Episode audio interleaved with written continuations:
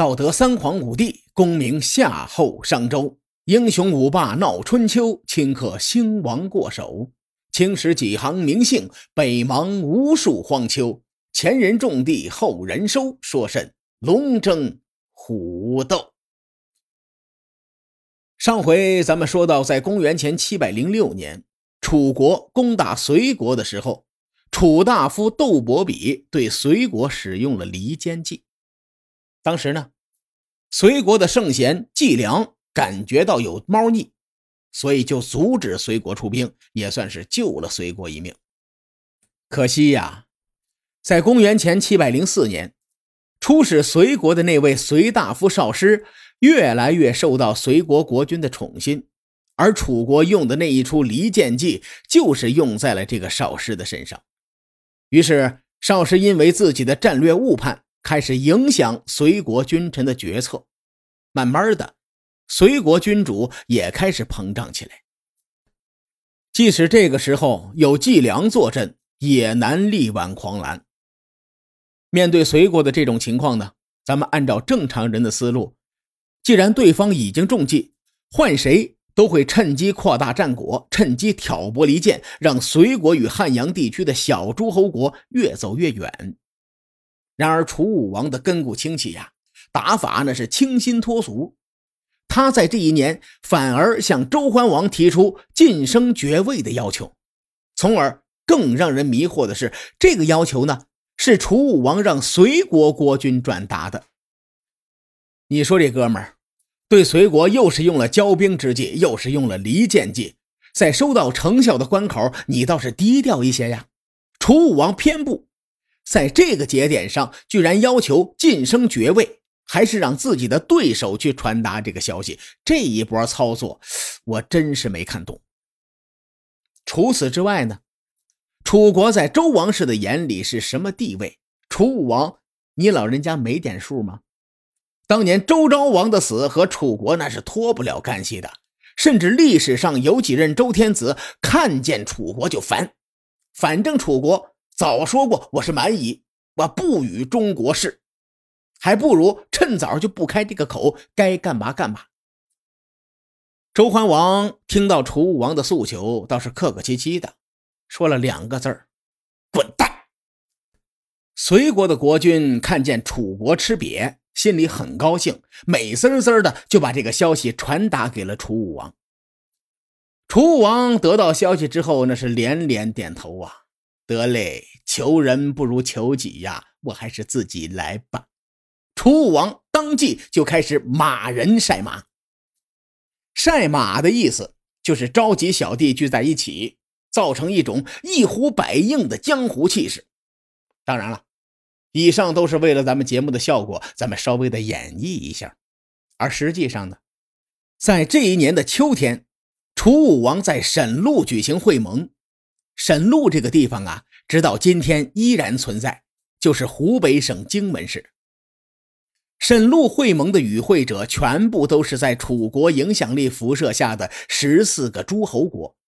在沈路会盟期间，十四名与会代表高度赞扬了楚武王的历史功绩，并且承认楚国国君的历史地位。他们纷纷像拜见周天子一样拜见楚武王。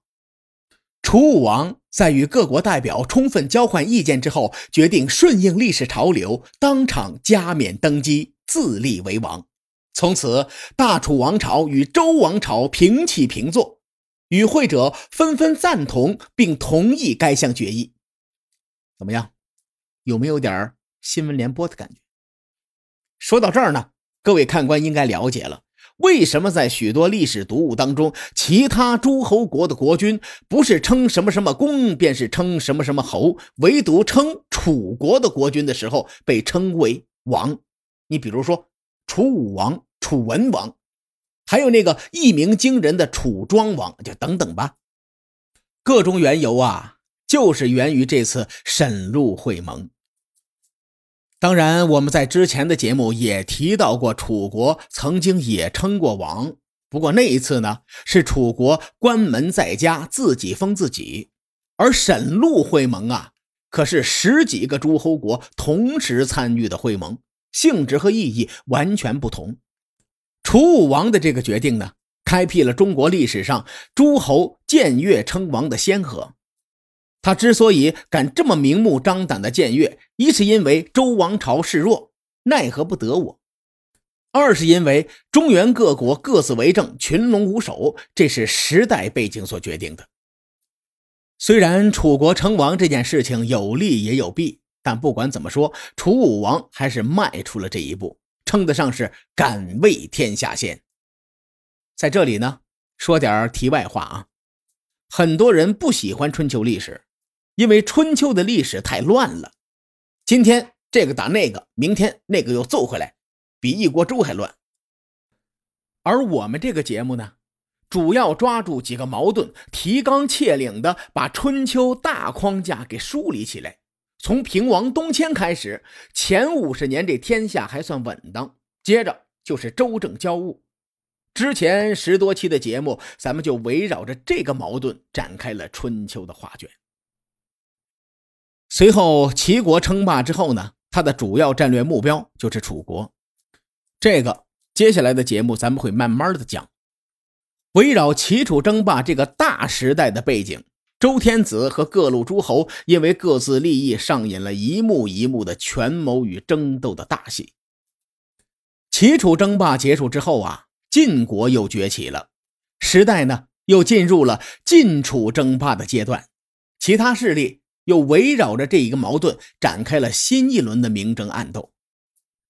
最终呢，以三家分晋为标志性的事件结束了春秋时代。节目播讲了四十多期了，郑国的辉煌即将落幕，而齐楚争霸的好戏也即将登场。因此呢，在这个转折点上，我多说那么两句，让大家对这段历史有个更清晰、更宏观的了解。楚武王在沈陆会盟中的所作所为，从实质上来说吧，就等同于把自己推到了全天下的对立面。毕竟他的对面是天下共主的周天子，这可是春秋时代。楚武王这么做，但凡是尊崇礼乐制度的诸侯国，都可以光明正大的攻打楚国。当然了，咱们反过来说，楚国也可以不受礼乐制度的约束。从此想打谁就打谁。沈陆会盟之后呢，楚武王就奏了两个人，一个是黄国，另一个就是隋国。会盟之前呢，楚国给这两个国家发了邀请函，但是这两个国家都没有参加。黄国呢，在今天河南省的境内，距离楚国有点远。楚武王说：“哎，行，我忍你，只是派遣使者表示谴责。”大概的意思就是，小子，你给我等着，有种放学别走，哎，类似这种话吧。但是楚武王对隋国呢就没有那么耐心了，新仇旧恨一起算。于是呢，楚武王亲自率领大军对隋国进行了棍棒式爱的教育。季梁对楚武王非常了解，于是他就建议说：“咱们先向楚国投降。”以楚武王这小子的尿性，肯定不会同意我们投降的。那个时候，我们可是反对楚国霸权主义的正义之士，如此一来，可以激起隋国民众的战争热情。可是这位少师啊，他就不同意。这小子一直觉得，就楚军这帮老弱病残，还敢过来攻打我们，那简直是疯了吧你！我们隋军打楚军，一个能打俩。所以，我们应该速战速决，避免被楚军拖入拉锯战，造成不必要的损耗。隋国国君觉得季梁应该是老了，想法太保守了。我堂堂汉阳的扛把子，也不会弱于楚国吧？让我向楚国那个乱臣贼子投降，你开什么玩笑啊？简直我对不起我的姓氏。更何况，少时曾经刺探过楚国的军容军貌。对方的确是一帮老弱病残，我隋国将士教育一下楚国不成问题。最终，这个隋国的国君还是决定派兵应战。两军对阵的时候，季梁又判断楚人以左为尊，楚武王一定坐镇左军，我们应该避其锋芒，攻击他的右军。一旦得手，对方阵型肯定会被打乱，必败。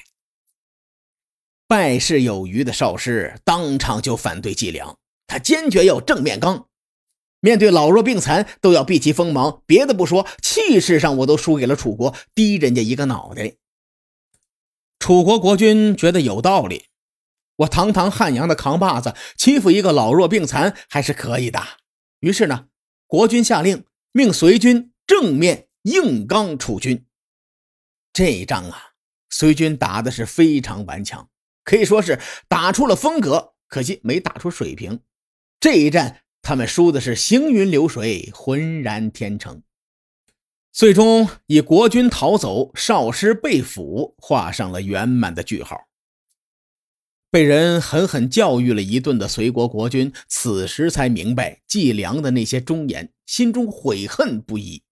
不过这哥们儿啊，也是能屈能伸，战后立刻向楚国求和。楚武王果然如季良所料，不同意对手求和。然而此时呢，楚国大夫窦伯比却劝他说：“现在呀，不能灭了隋国，因为隋国是汉阳地区最大的同姓诸侯国。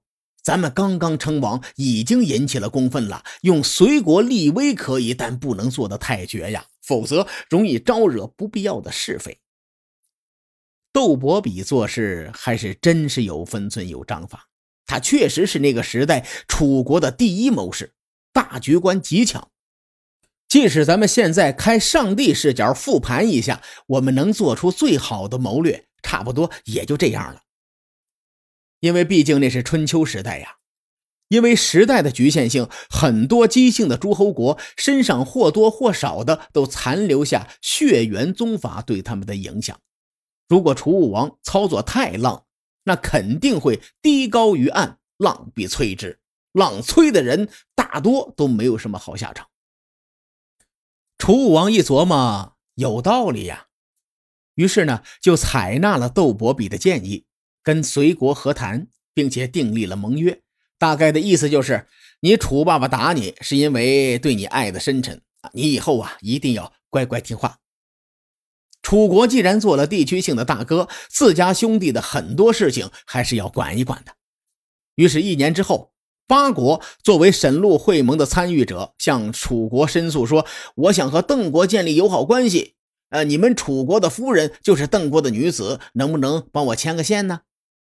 楚王一拍胸口：“小事情，我帮你办了。”于是楚武王派人与八国的使者组成了代表团，出使邓国。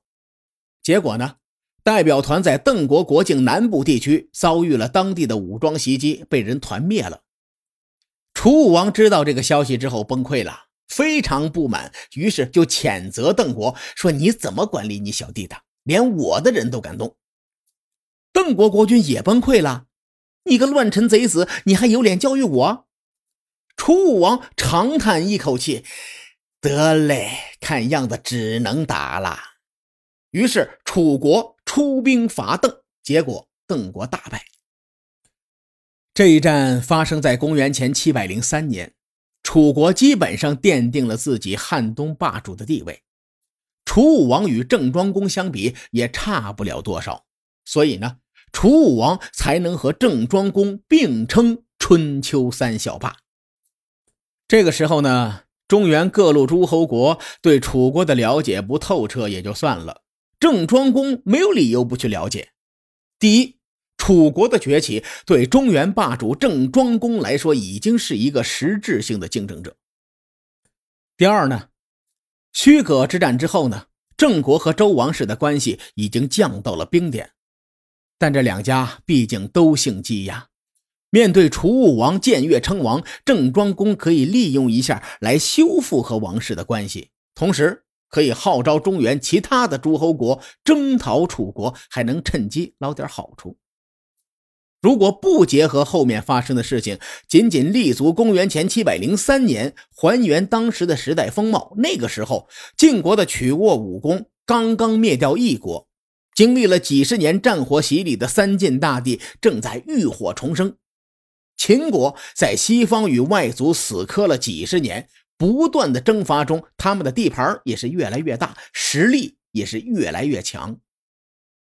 齐国在齐僖公的治理下，俨然有了东方大国的气象。而楚武王在南方的建越称王，更是搅动了这个时代的浑水。